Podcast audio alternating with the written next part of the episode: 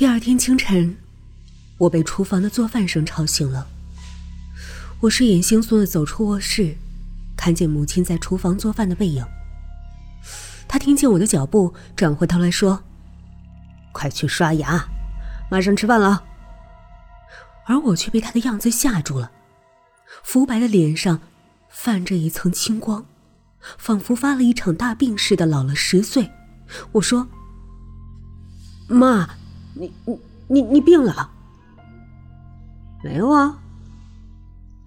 母亲好像在表现自己没事儿，用力的挑了挑嘴角。可我看在眼里，却是异常的可怕。我穿起外衣说：“好，赶赶着上班，不吃了。”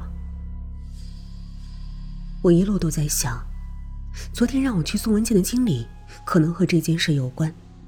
一到公司，我就楼上楼下的找那个部门经理。只是公司里有二百多人，部门与部门之间并不熟悉。问了几个朋友，都不太清楚哪个团队和西美公司有业务关系。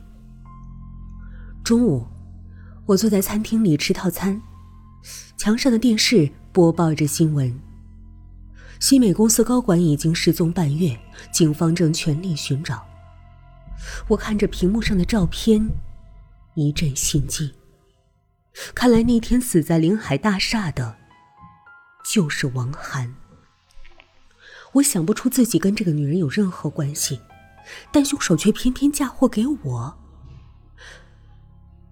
下午，我整个人都惴惴不安，心神不宁。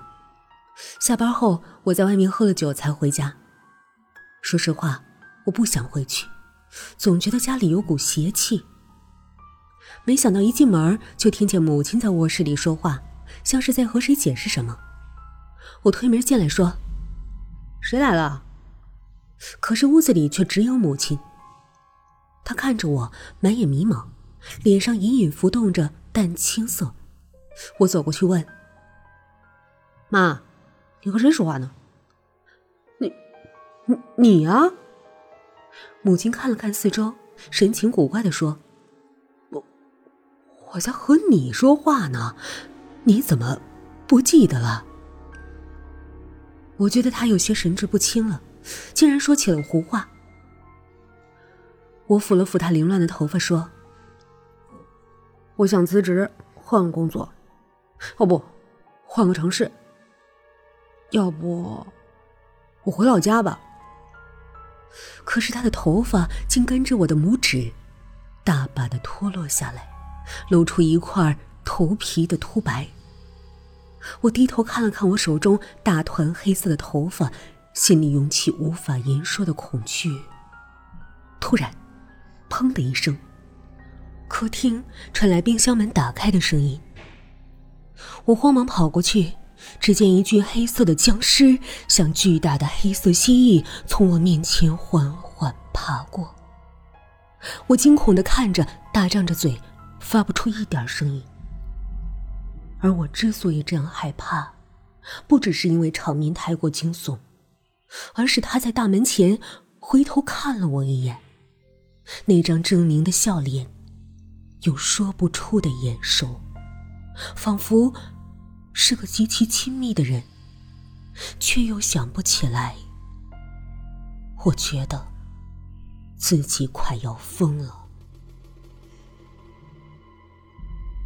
窗外，夜色弥漫。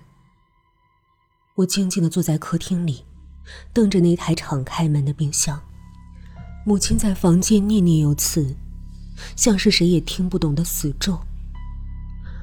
我猜不出为什么会发生这件事儿，但一切的离奇，这都不合理，而且，好像都和这台冰箱有关。于是我决定把它扔掉。我又租了一辆车，把那台诡异的冰箱搬进了后车厢。我开着车一路开到市区，我希望把它扔得越远越好。就在这时，我的电话响了，里面传出那个男人的声音。他说：“知道吗？有警察在追你呢，你还是尽快逃吧。”我大嚷着：“你谁呀？我又没杀人，你干嘛陷害我？电话那边发出一阵阴冷的笑声。他说：“杀没杀人，和我说有什么用？你还是想想怎么和警察解释吧。”电话挂断了，公路上却响起了刺耳的警笛。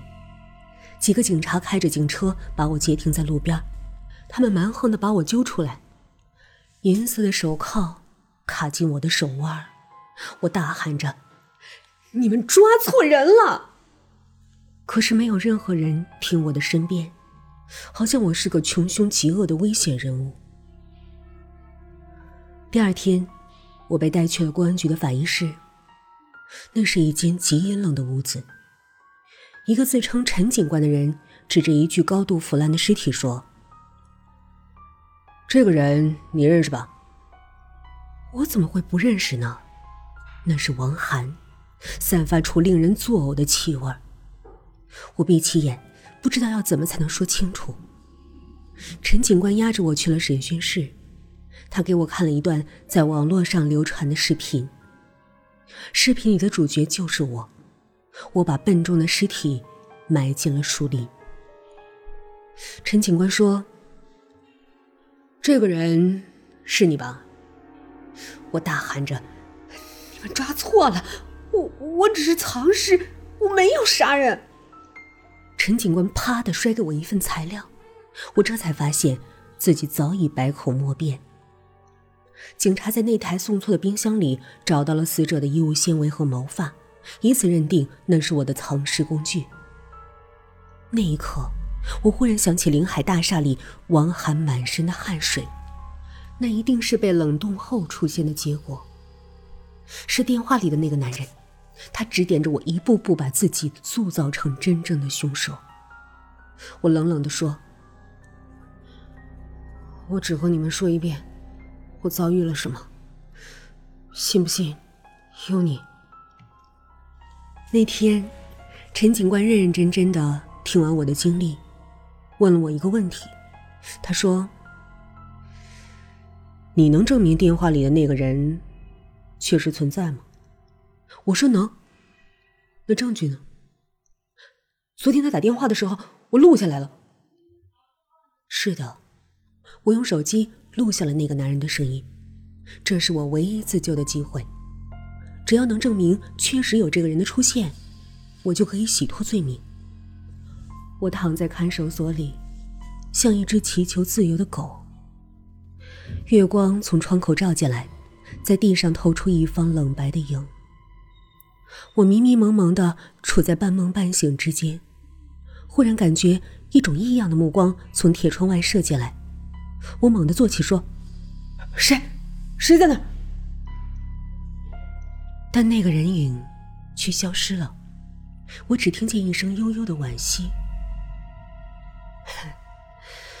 你以为你能逃得掉吗？